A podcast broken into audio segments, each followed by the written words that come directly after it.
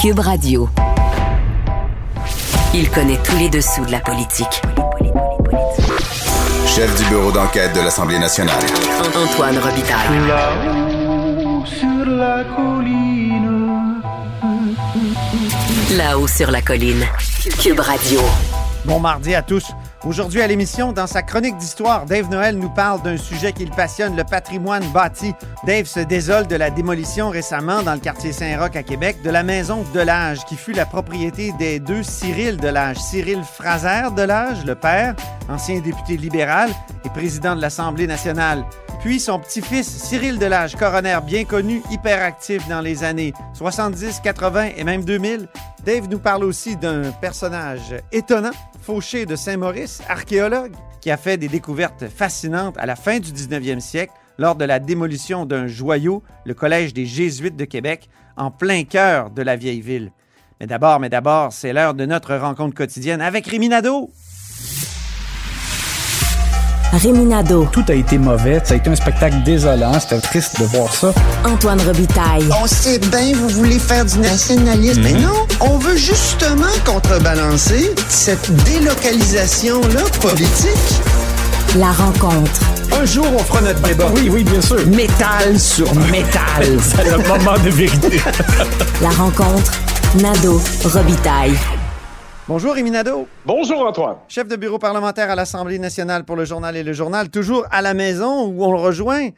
Alors, euh, on commence tout de suite avec l'analyse sportive de la période de questions.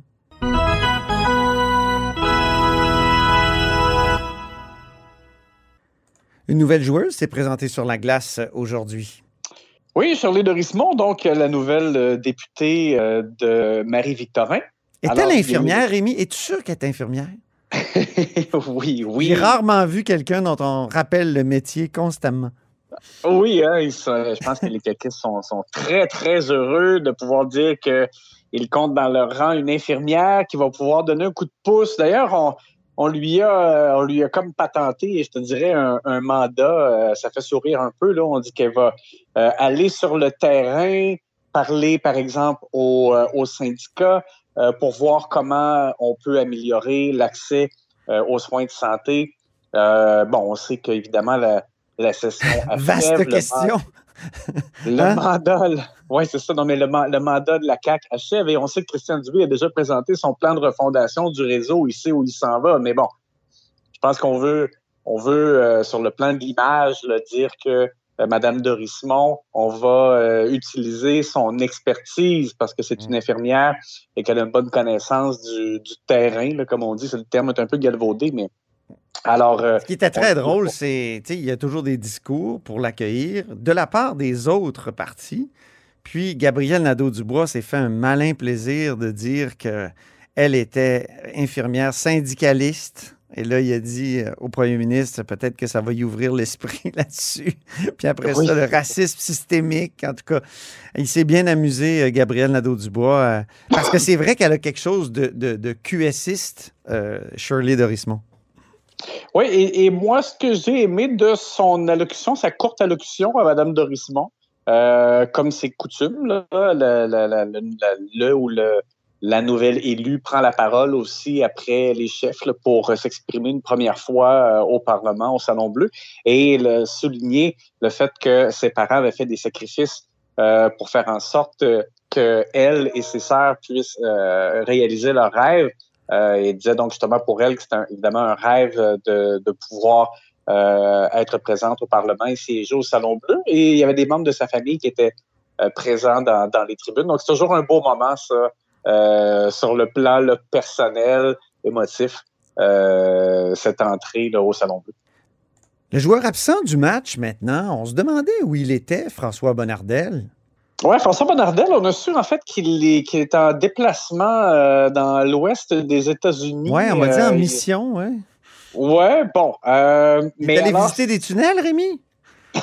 Il est allé à la recherche d'expertise en tunnel, tu penses? oui, c'est ça. Euh, mais donc, c'est ça, ça, tombe, ça tombait mal ou bien, dépendamment, bien pour lui probablement, parce que euh, les partis d'opposition l'attendaient de pied ferme à la suite euh, de ces annonces des dernières semaines, parce qu'il n'a pas pu être confronté, M. Bonardel, euh, ni sur la nouvelle mouture du tunnel Québec-Lévis, ni sur le plan pour euh, euh, faire en sorte que ça coûte moins cher aller en avion euh, vers les régions du Québec, parce que ça a été présenté dans les deux cas alors que ça ne siégeait pas.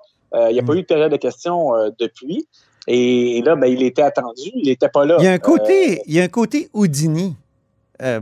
Oui. Il disparaît toujours au bon, au bon moment. Puis il s'extirpe de situations très difficiles. Foup! Comme si. Houdini était capable de se défaire de Oui. ses liens. Oui, Troisième lien. oui, oui, oui. Euh, alors, écoute, on, on va euh, d'abord entendre euh, Gabriel Nadeau-Dubois qui, lui, s'en donnait à cœur joie justement sur le volet troisième lien euh, et le nouveau tunnel. Et euh, il tournait en dérision le fait que François Bonnardel avait présenté en conférence de presse une, une statistique qui n'existait pas auparavant, euh, c'est-à-dire euh, comme un, un indice de pont par million d'habitants C'est euh, tellement pour ridicule. pour démontrer qu'il y, en- qu'il y en a moins euh, euh, à Québec, Ben bien oui. entendu, que, que Hein? du côté de Montréal ou Gatineau. Et euh, alors donc, GND le tournait en dérision et avait, lui, sa, sa propre version d'un autre indice. On va écouter qu'est-ce qu'il a dit. Mais le premier ministre ne m'a pas répondu. Fait que je vais vous dire ce que j'en pense, l'hypothèse que je fais. Moi, je pense que le premier ministre est un homme pragmatique. Et je pense qu'au fond de lui, là, il sait très bien que ce foutu projet de troisième lien, ça n'a juste pas de bon sens. Mais il va le creuser pareil parce qu'il a peur, dans la région de Québec, de se faire dépasser par sa droite.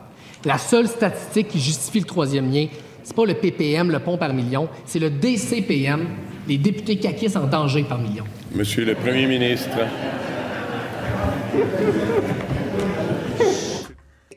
Donc, euh, les députés caquistes en danger par million.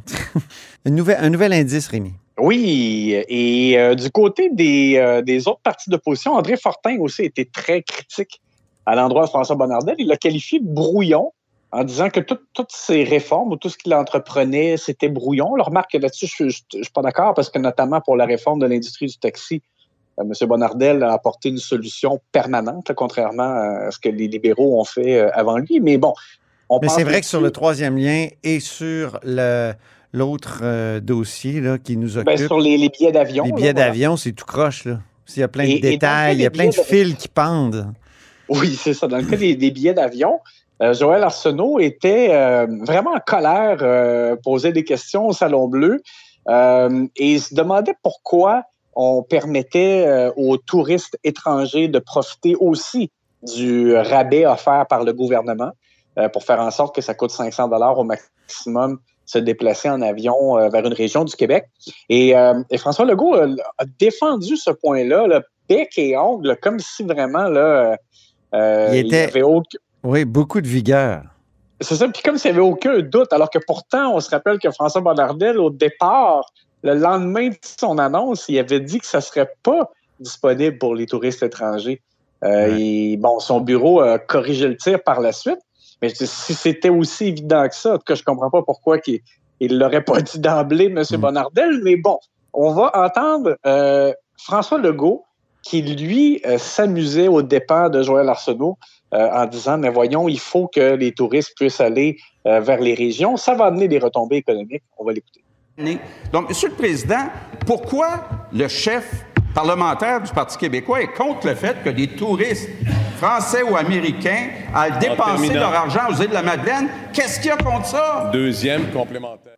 Chose certaine, François Bonnardel, il va devoir euh, couper les fils du dé- qui dépassent ou les, les attacher, je sais pas, là, mais en tout cas, c'est- un programme qui est mal lancé. Oui, il faudra qu'il soit plus clair parce que là, on, se demande, là, bon, euh, les Québécois vont pouvoir acheter des billets combien de fois? Euh, ça va fonctionner comment? Euh, Est-ce que c'est pour toutes les compagnies aériennes? Euh, euh, Qu'est-ce qui se passe quand il y a un transfert entre deux, entre deux compagnies? En tout cas, bref, il y, a, il y a beaucoup de points d'interrogation. Mm. Quand on pense que le euh, premier ministre aussi a dit, ben là, euh, actuellement, il y a de la place en masse sur les avions. Sur les... Ouais. Mais c'est normal, les billets sont très, très chers actuellement. Ouais. Mais quand ils seront pas chers, là, ça va se remplir très rapidement, non? En tout cas. je- Ben, en tout cas, et, et il devrait être là, M. Bonnardel, euh, mercredi. Euh, donc, on verra si déjà il a un peu plus de détails, mais euh, en tout cas, il faudra que ce soit annoncé euh, de façon plus claire rapidement parce que c'est censé être disponible dès le mois de juin. La prédiction avérée du match maintenant? Toi qui as un petit côté Moïse là, de, de Pâques? oui, ben écoute, Antoine, je t'avais dit hier, il va falloir s'attendre à des images de type euh, biblique et Ben oui. euh, des références du genre ils ont vu la lumière pendant le, co- le congé pascal et c'est ça qui est arrivé euh, pour la reconnaissance de la crise du logement par André Laforêt qui s'est faite dans, nos pages dans le cadre d'une entrevue à notre bureau parlementaire euh, durant la, relâche parlementaire. Et effectivement, Marie-Claude Nichols a, posé beaucoup de questions et particulièrement Andrés Fontesilla euh, dit qu'il y avait eu un miracle. Et euh, André Laforêt a décidé de, je dirais, de ne pas bouder son plaisir aussi et de, et de, de le tourner un peu à la blague. Euh, bonne joueuse, on va écouter qu'est-ce qu'elle a euh, répliqué à Andrés Fontesilla. La semaine passée, c'était une semaine sainte. Alors, vous avez fait votre prière, ça a été euh, exaucé. Voilà. Sérieusement. Alors, qu'est-ce qu'on dit à ça, Rémi? Amen? Ah, eh, oui, amen, effectivement. On, on se disait, euh, Antoine, toi et moi, que euh, Mme Laforêt est relativement bonne gardienne de but, là, Oui. dans le sens que euh, devant un gros vent de face et des moqueries, euh, elle réussit quand même à relativement bien s'en tirer. Oui. Euh, on se rappelle que la raison pour laquelle elle, a passé, euh, elle est passée aux aveux, c'est en raison de nouvelles données qu'elle a reçues, euh, des nouvelles statistiques avec les taux d'inoccupation, puis tout ça. Il reste encore euh, de, son côté aussi là, des, des questions en suspens. Notamment, on, on veut faire en sorte, et M. Legault l'a dit à quelques reprises, mais là, ça n'a toujours pas bougé, là, faire en sorte que les, les, euh, les gens qui construisent des nouveaux logements, ils ont, eux, le droit d'avoir d'imposer une augmentation euh, du logement plus élevée que ce qui est permis par la régie pendant cinq ans. Et M. Legault euh, a admis récemment que ça posait problème, qu'il faudrait probablement que ça, ce- cet élément-là soit resserré parce que c'est ce qui fait en sorte qu'il y a des, des logements euh, euh, dont le prix augmente énormément. Et ça, on attend toujours ça. Ça fait, ça fait quand même un bon bout de temps qu'ils disent qu'ils vont revoir ça, qu'ils sont en train de revoir ça, mais on n'a toujours pas le, le résultat. Ça, c'est un élément, je pense, notamment, là, euh, pour lequel euh, et Mme Laforêt et ou M. Legault là, devront répondre euh, d'ici à la fin de, de la session. Encore des fils qui dépassent. Merci beaucoup, Rémi Nadeau. À demain! On se parle demain. Prompt rétablissement.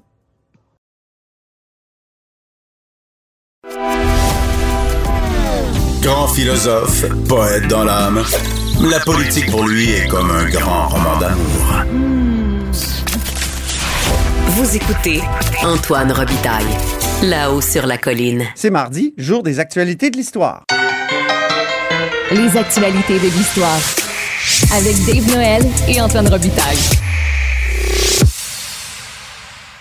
Et bonjour, Dave Noël. Bonjour Antoine. Dave Noël, c'est notre chroniqueur d'histoire et accessoirement journaliste au Devoir, auteur entre autres de Montcalm, général américain. Il est avec nous tous les mardis parce que l'histoire et le passé sont toujours d'actualité en politique. Parlons maintenant de la série du Devoir sur la piste des archives. Vous fouillez, Dave, dans les archives, Jean-François Nadeau et toi, vous trouvez des scoops du passé, comme on dit. Et le dernier portait donc sur Fauché de Saint-Maurice. Oui. euh, Archéologue. Moi, j'avais jamais entendu parler de ce personnage. Oui, c'était jeudi dernier. Le texte, Narcisse Fauché de Saint-Maurice, un, un habitant du quartier Saint-Jean-Baptiste à Québec, euh, pas très loin d'ici. Euh, lui, c'est un, euh, homme assez particulier à l'époque où on- qui nous intéresse, en 1877. C'est un trentenaire. C'est un vétéran de l'armée de Maximilien. Euh, Ah. qui a été empereur euh, latin euh, du Mexique. Donc, c'était une initiative de Napoléon III, le- l'em- l'empereur de France, euh, qui, lui, avait euh, voulu créer un nouvel État euh, au Mexique. Une histoire très, très compliquée, donc on n'entrera pas dans les détails. Mais Napoléon III, c'est le second empire en France. Oui, Hein, voilà. Et euh, donc, euh, on, a, on a installé un empereur euh, européen, finalement, au Mexique entre 1864 et 1867. Et euh, Fauché de Saint-Maurice, lui, euh, Narcisse de son prénom, euh, s'est porté volontaire dans son armée. Il est allé là-bas, donc il a visité le Mexique et il en a tiré un récit, Voyage de Québec à Mexico, qui est assez intéressant. Euh, donc, où il raconte son expérience là-bas et sa déception aussi. Euh, il, il avait baigné un peu dans les écrits de euh, de Garneau, les, les- les histoires euh, des guerres du passé. Oui. Puis il, arrivait là avec une vision un peu romantique et au Mexique, il découvre que la guerre, c'est souvent euh, de la boue et euh, de l'ennui. Donc, euh, comme dans toutes les guerres d'ailleurs. Oui. Et euh, donc, pour ce, qui, nous intéresse, en 1877, il est choisi par le premier ministre du Québec, euh, Joly, Gustave Joly, pour euh, procéder à une fouille archéologique sur le site de l'ancien collège des Jésuites Pour situer les gens, aujourd'hui, à cet endroit-là, on trouve l'Hôtel de Ville de Québec. Mais euh, entre euh, 1647 et 1877, on avait le Collège des Jésuites qui était à cet endroit-là. Qui Un était, superbe édifice euh, carré, très solide en tout cas. Oui, avec une cour carrée, un peu comme on- le Parlement québécois actuel, on- pour, pour, euh, pour visualiser. Et d'ailleurs, c'était selon le, le- le- le- le botaniste suédois Perkam qui vient en- dans la Nouvelle-France en 1749. C'était le plus beau bâtiment de toute la colonie. Ah oui. Il le comparait au palais de Stockholm et euh, il rappelait qu'il était quatre fois plus grand que le château Saint-Louis, qui était le- la résidence euh, du gouverneur euh, de la Nouvelle-France. Il avait un seul défaut, c'est que son, sa, sa perspective était moins intéressante que d'autres bâtiments. Il était en plein centre de la Haute-Ville, donc euh, il n'avait pas de vue exceptionnelle, mais c'était un bâtiment de trois étages, massif, magnifique. Euh, on y trouvait une bibliothèque, une apothicarie, donc pour les, une pharmacie finalement Mhm. euh, remarquable. On y enseignait le cours complet, le cours classique, et euh, notamment donc les mathématiques, l'hydrographie, l'astronomie. Euh, ça, c'est un point important. Ça, c'est à quelle époque? Parce que ça, j'ai lu votre article, puis il me semble qu'à un moment donné, il est comme désaffecté, le collège Ça, c'est vraiment en. Nouvelle-France. OK, en Nouvelle-France. Jusqu'à la fin de la Nouvelle-France. D'ailleurs, ça. donne une autre image de la Nouvelle-France qu'on a souvent une petite colonie pauvre, euh, sous-développée, Ouais. alors qu'il y avait vraiment des institutions euh, très intéressantes euh, à l'époque. Et euh, donc, le bâtiment, il va être, c'est aussi un, un endroit d'où partent les missionnaires jésuites vers les pays d'en haut. Euh, donc, ils reviennent tous là-bas à la fin de leur, euh, leur mission à l'époque de Nouvelle-France et euh, il va être euh, lourdement abîmé pendant le siège de Québec de 1759. Donc, euh, James Wolfe, les bombardements qui vont détruire la ville de Québec. Et le bâtiment est assez abîmé, mais toujours debout. Et c'est à ce moment-là qu'on va le transformer en caserne. Ouais. Et d'ailleurs, on va l'appeler les, les Jésuites Barracks. Ça va être vraiment un, Ah oui. un endroit qui va complètement changer de fonction. C'est ça.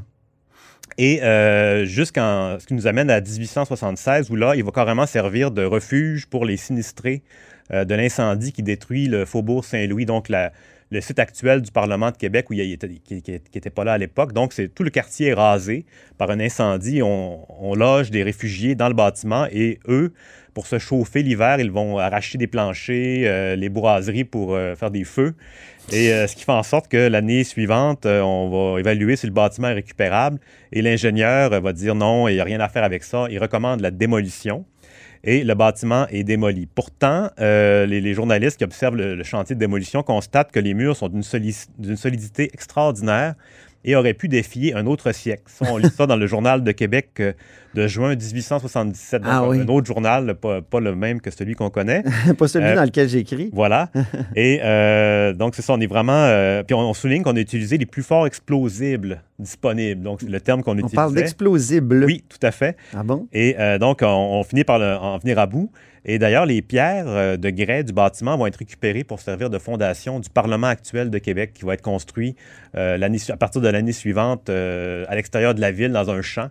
Voilà. Donc, il y a une partie qui, a été récupérée pour le Parlement actuel.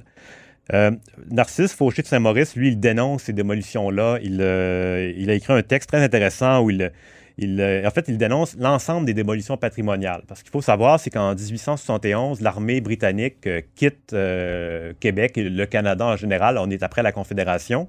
Et à ce moment-là, les- c'est le départ de la garnison. hein. C'est la garnison s'en va. Dans l'histoire économique de la ville de Québec, c'est déterminant parce que c'était euh, plusieurs milliers de personnes qui quittaient Québec. Donc, euh, ça a été un coup dur, je pense, économique pour Québec. économiquement et sur le plan patrimonial aussi, parce qu'à ce moment-là, les, les commerçants, la Chambre de commerce euh, va dire, ben là, maintenant, on n'a plus besoin de fortification, on va raser ça pour pouvoir circuler quatre, quatre, voitures de large euh, dans la vieille ville. Il y avait des projets de troisième lien, par exemple. Non. Pas encore à ce moment-là. On n'a même pas encore le premier lien. Mais c'est, oui, c'est ça, mais c'est le même genre. Mais euh, donc, on va démolir premièrement les portes parce que les portes de la ville, celles qui étaient là à l'époque, étaient très petites. C'était des portes qui étaient faites pour être défendues, donc l'entrée est minimaliste. C'est ça. Et là, on va complètement les détruire. Ils vont être reconstruites plus tard euh, dans un style néo-médiéval qu'on connaît aujourd'hui qui, qui euh, aucun rapport avec le, le- le- ce passé-là. Et, euh, et on C'est un fantasmé, hein, qui Oui. n'a jamais appartenu à l'ère médiévale. qui est un peu inspiré du château Frontenac, qui a vraiment ça. donné un coup d'envoi à ce style-là. Et euh, on- on- non seulement on démolit les portes, mais on démolit aussi les ouvrages avancés. Les ouvrages avancés, c'est comme un autre rempart qui était devant le premier. Les glacis, c'est ça? Le glacis, c'est le talus de terre, mais c'est vraiment des, des, euh, des redans, des, euh, des demi-lunes. Donc, des, vraiment des structures qui servaient en, en fait à défendre le rempart principal le plus longtemps possible. Donc, Mm. euh, ça, ça va être détruit et on va construire des, euh, des belles euh, résidences bourgeoises à, ces endroits-là. Mhm. Et donc, euh, Fauché de Saint-Maurice, il dénonce ça. Et euh, dans la foulée de ça, c'est là qu'on détruit le collège des Jésuites en 1877. Et Fauché, encore une fois, euh, rappelle que le, le bâtiment avait été, en fait, l'institution avait un an de plus que euh, Harvard à Boston. Donc, c'est vraiment un- comment dire, une institution forte et qu'on démolit sans- dans l'indifférence euh, la plus totale. Euh, heureusement, le, premier ministre Joly, qui était là très peu de temps, mais on peut lui donner ça comme, comme legs, il Ouais. va charger Fauché de Saint-Maurice de faire des fouilles. parce qu'on va trouver par, par hasard un ouvrier qui, avec une pioche, va, va ouvrir une tombe. Et d'ailleurs, il va trouver un squelette euh, avec, euh, com- complet, mais à, à l'exception de la tête. Car, car la Ah. tête a été tranchée. C'est un ancien missionnaire qui avait été euh, scalpé et décapité par euh, les Iroquois dans, dans la région, de- dans le coin de Sillery, Ah, oui. au milieu du 17e siècle. Et à la place de la tête, il y avait une espèce de, de petit chapelet blanc. Donc, c'est vraiment c'est un, c'est un be- un beau cas historique. Et donc, euh, à, à la suite de cette découverte-là, on charge euh, surtout Fauché pour, euh, en fait, trouver les tombes, en fait, essentiellement. C'est- surtout ça sa tâche. Est-ce que cette tombe-là qu'on a retrouvée du missionnaire, est-ce qu'elle a été conservée à quelque part? Est-ce qu'on peut encore la voir aujourd'hui? Pas directement, mais Non? je vais y revenir. Mais pour info, c'est le frère Jean Liégeois qui avait été exécuté en Ah! 1655. Oui. D'où le boulevard liégeois, peut-être? Euh, surtout que c'est dans le même secteur. C'est ça. Voilà, c'est ça. Il y a sans doute un lien. Euh, et c'est ça, Fauché a été choisi. C'est pas un archéologue. On est, on est vraiment avant que la profession devienne Ouais. institutionnalisée. Et lui, tout ce qu'il a pour lui, c'est une curiosité naturelle. Et quand il était au Mexique, euh, dans sa guerre pour l'empereur Maximilien, il avait visité des, euh, des musées, il avait visité des sites aussi euh, aztèques. Mhm. Et euh, à l'époque, c'est intéressant parce qu'il il dénonçait la dispersion des trésors archéologiques du Mexique, mais lui-même avait ramené les fragments d'une idole du dieu Huitzilo Pochili. Ah oui. Je prononce assez mal, mais euh, il a ramené ça et il l'a offert à l'Université Laval, où, qui était dans le séminaire dans le Vieux-Québec. Et euh, on a vérifié pour essayer de retrouver cette idole-là. Et elle est désormais introuvable. Donc, elle a été perdue quelque part. Elle existe peut-être encore ou peut-être qu'elle est mal indexée. Euh, mais donc, euh, cette idole-là n'est- est. Peut-être encore dans les collections euh, du Séminaire de Québec. On a demandé et, au séminaire et à l'Université Laval, au pavillon Caso, tout ça. Oui. Et elle est vraiment introuvable. Pas de traces. Disparue. Voilà. Ah! Donc, euh, c'est ça. Si, si jamais quelqu'un en entend parler, vous pouvez. Ça prendrait une sorte d'Indiana Jones euh, québécois. Là. Oui, oui. Hein? Il me semble que je te vois avec un chapeau, Dave, creusé dans le Vieux-Québec. Euh, ben, c'est ça. Euh, C'est vraiment plus dans une collection, dans, un, dans une rangée, dans une boîte perdue. Ah, ouais. Euh, donc voilà. Euh, et pour ce qui est de- des découvertes de Fauché, lui, c'est ça, il va, il va rassembler les squelettes et il va trouver un crâne recouvert d'une chevelure rousse assez longue et encore adhérente. Euh, il va penser sur le coup que c'est le père- Adhérente. adhérente, donc toujours bien collé après le, le crâne. Euh, ben, visiblement, le sol avait une facilité à conserver les, euh, les restes humains. Et euh, lui, il va penser sur le coup que c'est le père Jean Dequin, le même Jean qui a découvert le lac Saint-Jean, découvert entre guillemets. Mhm. Euh, mais c'est pas tout à fait lui. En 92, il va y avoir d'autres fouilles. En 1992, et on va se rendre compte que c'est un autre squelette. Mais ça, c'est des, détails. Mais en fait, Fauché, ce qu'il fait, c'est qu'il rassemble les squelettes dans une boîte. Il les met dans un, un petit bâtiment cadenassé. Et euh, mystérieusement, quand il les retourne le printemps suivant, les, euh, les restes humains ont, sont disparus. Le cadenas a été forcé. Et là, c'est le grand mystère. Mais voyons. Et euh, là, on est en 1878 Mhm. et le mystère ne va être résolu que, que des années plus tard, où là, on se rend compte que c'est le coroner qui a fait déplacer les, les, les restes humains, parce qu'on est vraiment au début de l'archéologie, et le coroner, lui, s'est dit, euh, dans, sa- dans sa vision des choses, euh, ça relevait de lui, donc il les a pris, il les a envoyés au cimetière à Belmont, à Sainte-Foy, et euh, on les a perdus là-bas, et c'est seulement plus tard qu'on les a Ça doit être dans une sorte de fosse commune ou. euh, Finalement, on les a récupérés donc et on les a ramenés dans le Vieux-Québec en Ah! 1891. OK. Et euh, aux dernières nouvelles, elles étaient toujours euh, dans le caveau de la chapelle des Ursulines qui, euh, qui, les, a- qui les abrite depuis ce temps-là. Il n'y avait pas vraiment de lien entre les, euh, les restes des Mhm. Jésuites et le- les Ursulines, mais c'est là qu'on les a mis à l'époque. Oui, il y avait beaucoup d'ossements euh, aux euh, Ursulines. hein. Il y avait jadis le, le crâne de Montcalm. Et, il, est, il est resté jusqu'en 2001 Oui. hein, À ce à, moment-là, cet endroit-là, il a c'est ça? transféré à l'hôpital général, donc en, en basse ville de Québec. Avec ses soldats. Oui, en fait, parce que ces soldats, dans la bataille des plaines d'Abraham, avaient été enterrés euh, pour la plupart dans le cimetière de l'hôpital général, qui était un peu entre les deux armées. Et euh, en 2001, on a décidé de le ramener avec ses soldats Et on a transféré son crâne et euh, quelques ossements de, jambes dans un charnier à l'hôpital général. C'est une chronique patrimoine et démolition aujourd'hui, hein, Dave, parce que ton deuxième sujet porte sur la démolition de la maison de l'âge dans Saint-Roch. Oui, donc. Qu'est-ce que c'est la maison de l'âge? Donc, c'est quand même un peu moins important que le collège des Jésuites en Oui. 1877. C'est une petite maison euh, qui se trouve, euh, qui se trouvait en fait sur la rue du Pont, euh, dans le quartier Saint-Roch. C'est fini, là, elle a été démolie? Oui, complètement. Je suis passé hier d'ailleurs. Ouais. Euh, il ne reste plus rien, un, un pan de briques euh, à peu près. Euh, c'est une maison qui, euh, qui se trouve dans un quartier qui, était, qui a été assez malmené dans les 50 dernières années. C'est là qu'on avait construit les bretelles d'autoroute Ah, mon Dieu. qui entraient dans la falaise et qui n'allaient nulle part. Et c'est là aussi, c'est pas très loin du, de l'ancien quartier chinois qui a été rasé d'ailleurs pour construire ces bretelles-là. Et où pourrait sortir le troisième lien? Encore aujourd'hui, parce que ça, dans, dans le projet, le projet, ça avait été abandonné là, de refaire les bretelles, mais c'est revenu. Les, ce serait uniquement les autobus qui sortiraient là, par contre. Parce que les- on- la CAQ dit on a entendu les citoyens. Je referme la parenthèse, troisième lien. Donc, les autobus qui vont sortir de là pourront aller à l'hôtel qui va être construit sur le site l'hôtel Box Hotel, Ah, euh, un hôtel d'une dizaine d'étages. Euh, mais donc, la maison en tant que telle, elle pouvait paraître banale à, à l'œil non averti, mais c'était vraiment une belle demeure que- qui datait du 19e siècle avec un, un toit en pentu, euh, la, la brique épaisse, donc des, des murs vraiment profonds. C'est une maison qui a été occupée par Cyril Fraser-Delage, euh, qui, a été, euh, qui était notaire et député libéral euh, à l'Assemblée nationale, l'Assemblée Ben oui. législative à l'époque. Euh, et ça, d'ailleurs, c'est des informations que, que- qui, ont- qui ont- qui sont venues à la surface par l'entremise du Soleil. Baptiste Ricard Châtelain, qui a écrit un texte oui, intéressant sur le il fait un sujet. travail formidable sur le patrimoine. Qui- signalé cette, Ouais. cette démolition-là. Euh, et la maison, c'est ça, elle a été occupée par ce- cet ancien député-là, mais également par son petit-fils, qui s'appelait également Cyril Delage, qui a été notaire et coroner, Ben et qui a enquêté notamment sur la, la- comment dire, le- la, la dévastation du chantier de la baie James en 74, euh, l'incendie de Chapet qui a fait des dizaines de morts en 1980. Il a enquêté sur tout, Et l'incendie de l'île Verte en 2014, Ben oui. qui avait fait 32 euh, morts chez les aînés dans une résidence euh, qui, qui avait, qui avait brûlé.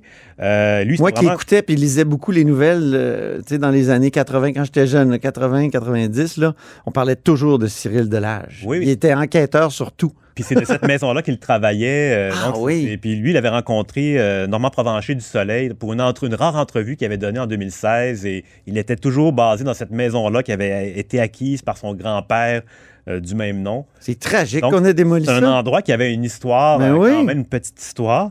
Euh, Pour et- construire le Box Hotel. Box Hotel, oui. Ouais, Un projet de Mme Marie-Jeanne Rivard, euh, qui, qui a d'ailleurs été animatrice euh, de l'émission de Flip, Flip de filles en 2015 Ah. et euh, qui se disait dans l'article du Soleil euh, engagée dans la préservation du patrimoine. Ah oui, ça paraît. Et elle le disait qu'elle allait garder la plaque d'en- d'enseigne de l'ancienne demeure. Et euh, donc, c'est ça pour garder un souvenir. Puis c'était impossible, selon elle, de garder le bâtiment. Parce qu'il n'y a pas seulement le bâtiment qui va être détruit, mais le voisin qui donne sur Charret. Donc, il y a quand même un, un lot qui a été acquis. Euh, pour, revenir à Cyril Fraser-Delage, Oui. donc euh, lui qui a été député euh, libéral, il a été élu en 1901, euh, il a été réélu en 1904, 1908 et 1912. Il a été orateur suppléant de l'Assemblée, donc président de l'Assemblée, l'équivalent, de 1909 à 1912, puis orateur complet de 1912 à 1916. Donc son portrait, Son portrait est dans le il Parlement. doit traîner quelque part. J'ai essayé de le retrouver, mais je ne l'ai pas T'as pas réussi? Non, non, on va devoir y, y aller. On va, on va fouiller, on va mettre nos chapeaux Oui, voilà. d'archéologue. Tout à fait. Et lui, euh, il était quand même connu pour l'époque parce qu'on retrouve sa notice dans le, le bottin euh, de biographie canadienne-française de 1930. Et on sou- souligne même, euh, c'est assez étonnant, qu'il réside au 3 rue Sainte-Julie à Québec. Ah oui. Donc, on pouvait carrément le voir. euh, on donnait l'adresse de, de la plupart des, des- des personnalités de l'époque. Fascinant. Rue Sainte-Julie, qui d'ailleurs est en face de, de- de l'édifice Honoré-Mercier, qui est disparu quand on a prolongé Ah oui. le boulevard Saint-Cyril, d'ailleurs, qui est le même nom que le, que le monsieur en question. Ben oui. Euh, lui, euh, je, je- je suis allé, j'ai essayé de retracer ses écrits. Heureusement, il a publié ses discours euh, dans un ouvrage. c'est des textes assez intéressants. Ah oui. En 1910, il a écrit un texte qu'il appelle Démonstration pour protester contre le discours injurieux du maire de Rome à l'égard de l'Auguste Pontife, sa sainteté P10. Donc, euh, il était vraiment dans l'actualité internationale. C'est un fervent catholique, loyaliste aussi. Un zouave euh, dans, dans l'esprit, Dans l'âme, oui. un oui. zouave dans l'âme. Bon. Puis, euh, il parlait du Canada comme étant le joyau de la couronne britannique, le plus beau joyau. C'est vraiment un, fier, euh, comment dire, citoyen britannique. C'est ça. Euh, donc, la- le, le fameux discours euh, Nous sommes nés sous le lys et nous grandissons sous. Qui, selon Gaston Deschênes, est faux. Oui, c'est ça. Mais c'est un- c'est un- c'est quand même une, une vision qui circulait à l'époque. Mais donc, lui, il était complètement là-dedans. Et euh, donc, c'est assez euh, intéressant de voir ça. Et euh, aujourd'hui, donc, depuis jeudi dernier, euh, ça, ça a vraiment été achevé, la destruction de sa maison. Il ne reste plus rien. Dans un quartier Saint-Roch euh, qui a quand même perdu beaucoup d'éléments. C'est souvent à la pièce. Euh, souvent, les- le bâtiment en soi n'a pas de valeur patrimoniale, mais à force euh, de Mhm. destruction, on finit par euh, perdre beaucoup de- de- du passé. Ah, c'est d'une tristesse. Mais merci beaucoup quand même, Dave. Euh, Peut-être que en faisant des chroniques comme celle-là, ça va nous rendre un peu plus conscients des, euh, des joyaux, justement, qui sont autour de nous. Merci beaucoup. Merci Antoine, à la semaine prochaine. Et c'est ainsi que se termine La-haut sur la colline en ce mardi. Merci beaucoup d'avoir été des nôtres. N'hésitez surtout pas à diffuser vos segments préférés sur vos réseaux. Ça, c'est la fonction partage. Là. Et je vous dis à demain. Cube Radio.